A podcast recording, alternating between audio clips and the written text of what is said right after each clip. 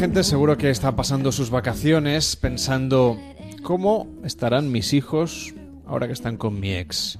Porque claro, lo de las vacaciones implica también llevar el terreno de las custodias, compartidas o no, hacia el mundo del ocio durante una larga temporada. También hay padres que a lo mejor no tienen la custodia compartida y que por primera vez se enfrentan a estar 15 días seguidos otra vez con sus hijos y sin la pareja habitual. Cristina Gunter, ¿qué tal? Muy buenas noches. Hola, buenas noches. Es doctora en psicología y nos va a echar una mano para intentar hacer que los niños y niñas pasen, los niños y niñas de padres separados, pasen unas vacaciones cuanto mejor posible. En primer lugar, para aquellos, aquellas familias, aquellos niños, aquellas niñas que sea la primera vez que pasan unas vacaciones sin estar con sus padres juntos, es decir, tras el divorcio a lo largo del último curso. ¿Qué tenemos que hacer? Bueno, en primer lugar, decir que una separación no implica de por sí eh, que vaya a ser un problema las vacaciones. De hecho, la mayoría de parejas lo llevan bien y con naturalidad. Sí que es verdad que cuando la separación entre los padres no es amistosa, es decir, que hay un conflicto entre los padres, es una fuente de estrés las vacaciones. ¿Por qué? Porque implica, como bien has dicho, coordinarte con tu ex, el que te has separado, y eso nunca es fácil. Así que sí que hay unas ciertas cosas que se pueden hacer para mejorar, pero decir que de por sí no tiene por qué ser un problema. Bueno, entonces, si en teoría tenemos que pensar que esto va a ser fácil, pero luego sabemos que no siempre es sencillo. ¿Cómo planteamos con los niños estas primeras vacaciones? que van a ser muy diferentes seguramente de las que teníamos hasta ahora.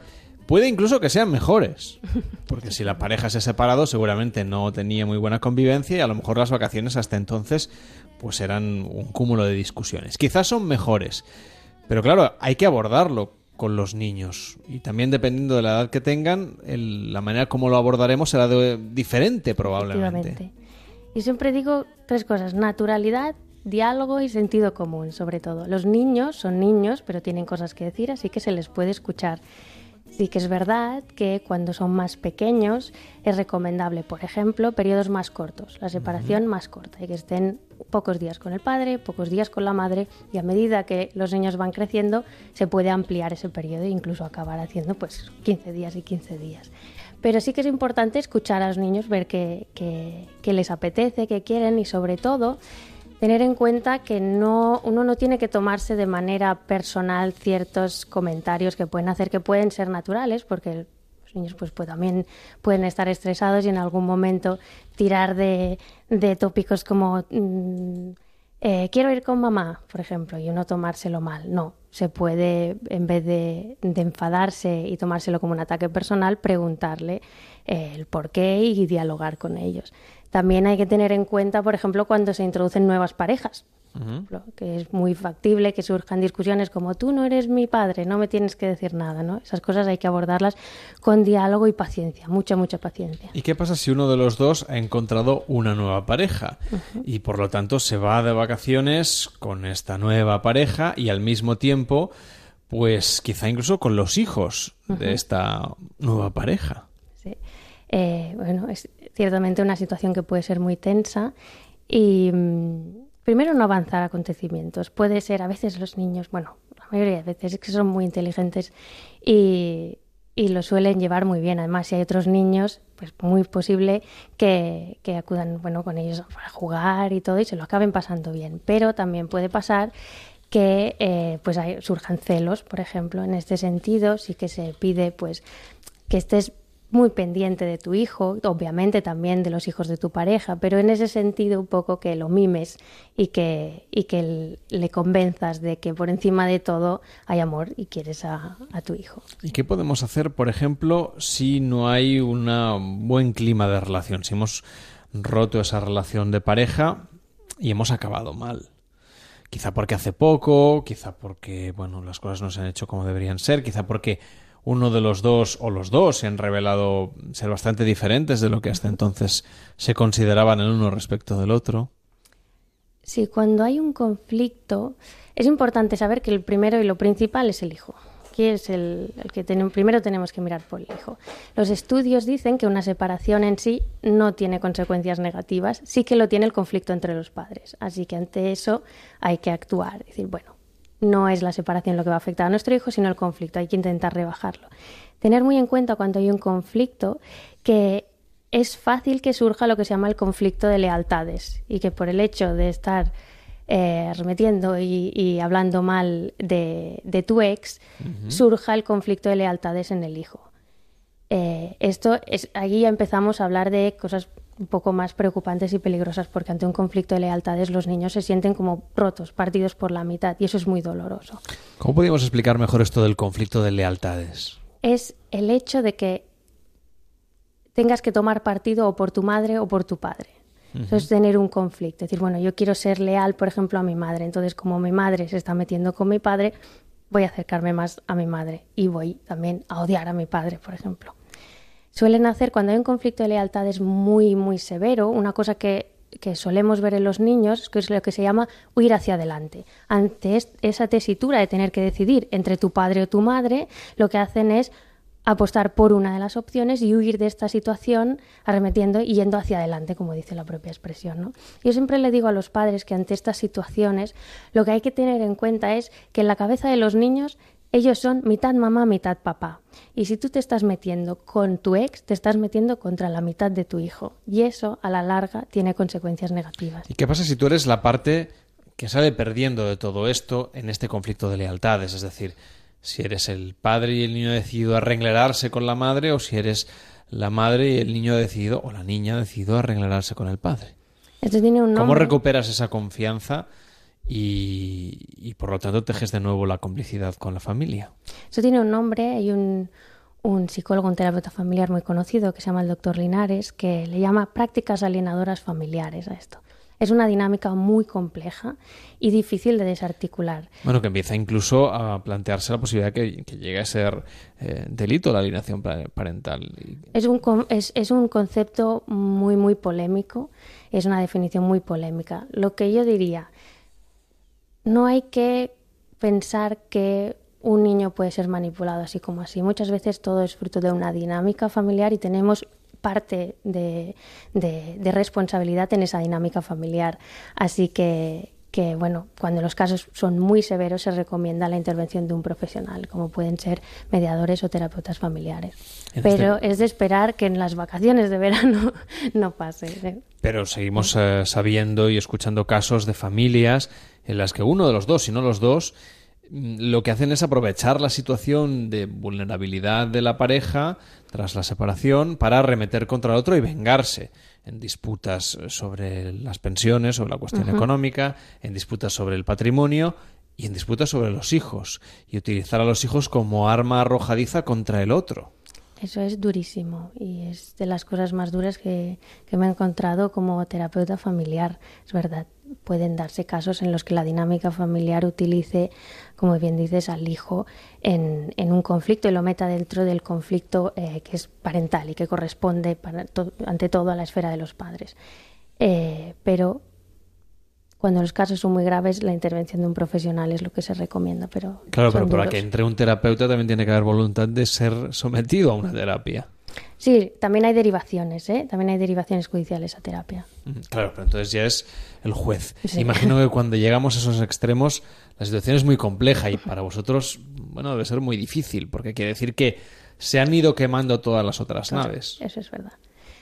Lo que sí que yo siempre digo, hay que tener como prioridad al hijo. Y cuando uno piensa que si está yendo, como he dicho, contra el otro progenitor, el otro el padre o la madre, está yendo contra su hijo, normalmente los padres siguen eh, pueden llegar a entender que lo que necesita su hijo es sentir amor por parte de los dos, eso ante todo.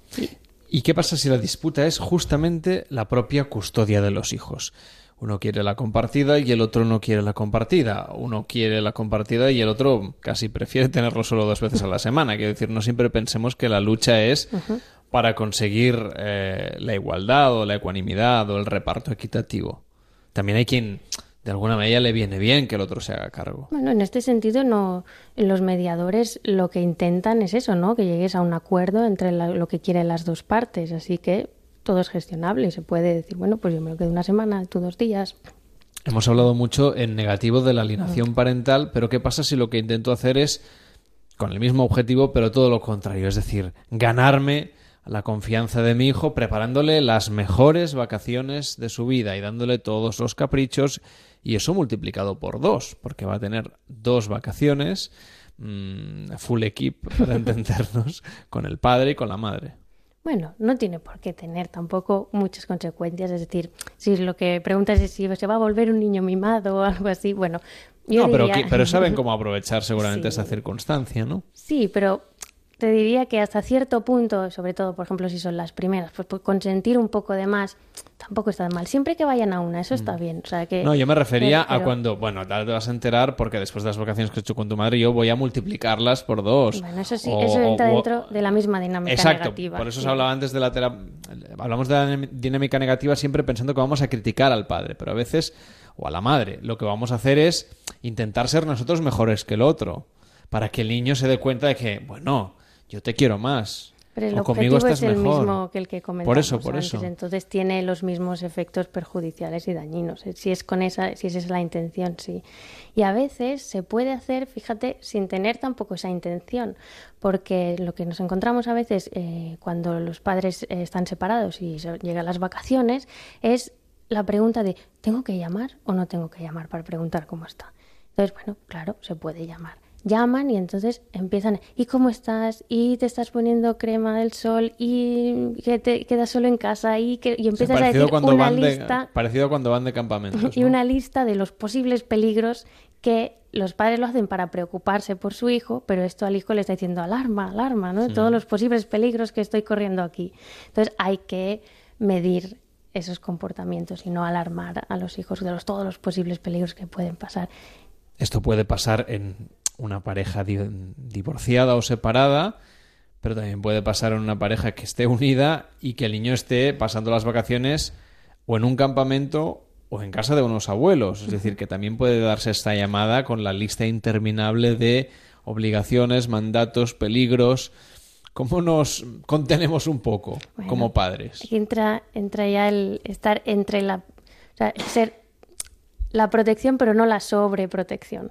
Porque también sabemos que la sobreprotección de los hijos tiene un efecto perjudicial, ¿no? Los niños tienen que aprender manchándose, tienen que caerse de vez en cuando y volverse a levantar. Entonces hay que encontrar el equilibrio en- entre eso. Y no es fácil, no es fácil porque nuestro instinto nos dice que queremos proteger al máximo a nuestros hijos, pero tampoco tenemos que minar pues su creatividad y todas las otras capacidades que se pueden desarrollar cuando están un poquito solos. Un poquito de libertad. libertad. Pero claro, ¿qué hacemos? Es decir, ¿qué ejercicio hacemos nosotros los adultos para decir, bueno, ahora le voy a llamar y no voy a hacerle un interrogatorio?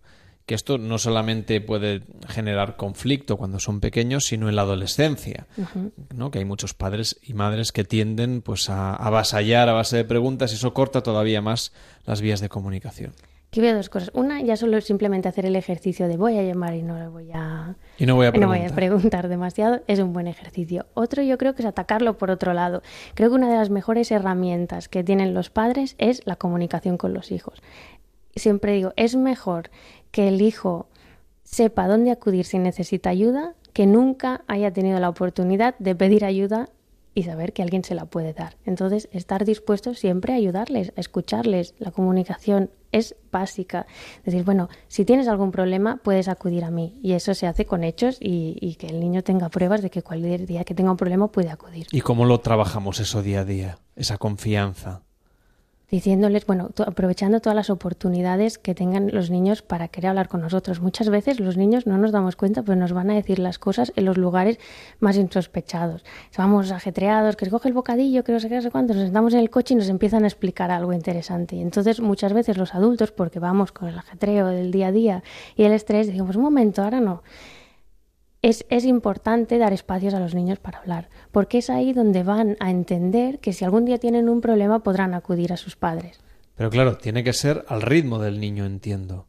No sé si sirve mucho forzar. Bueno, los mm, jueves a las 7 de la tarde es la hora de hablar, ¿no? Cuando son muy pequeños. Y probablemente es muy no, impulsivo, no van ¿no? a, sí, probablemente no van a querer. Sobre todo si es un adolescente, yo creo que esa estrategia, oye, podéis intentarlo, pero si por ejemplo en la, pues hay familias que se reúnen para cenar, ¿no? Pues aprovechar la cena y, y- y que haya un, un espacio para hablar y eso no interrogar, pero hablar. Yo creo que es la mejor herramienta que pueden tener los padres. Un placer haber tenido hoy con nosotros a la doctora Cristina Gunter, que es doctora en psicología. La encontráis en internet en www.cristinagunter.com. Que vaya muy bien. Buenas noches. Muchísimas gracias a vosotros. Cada noche en Onda Cero.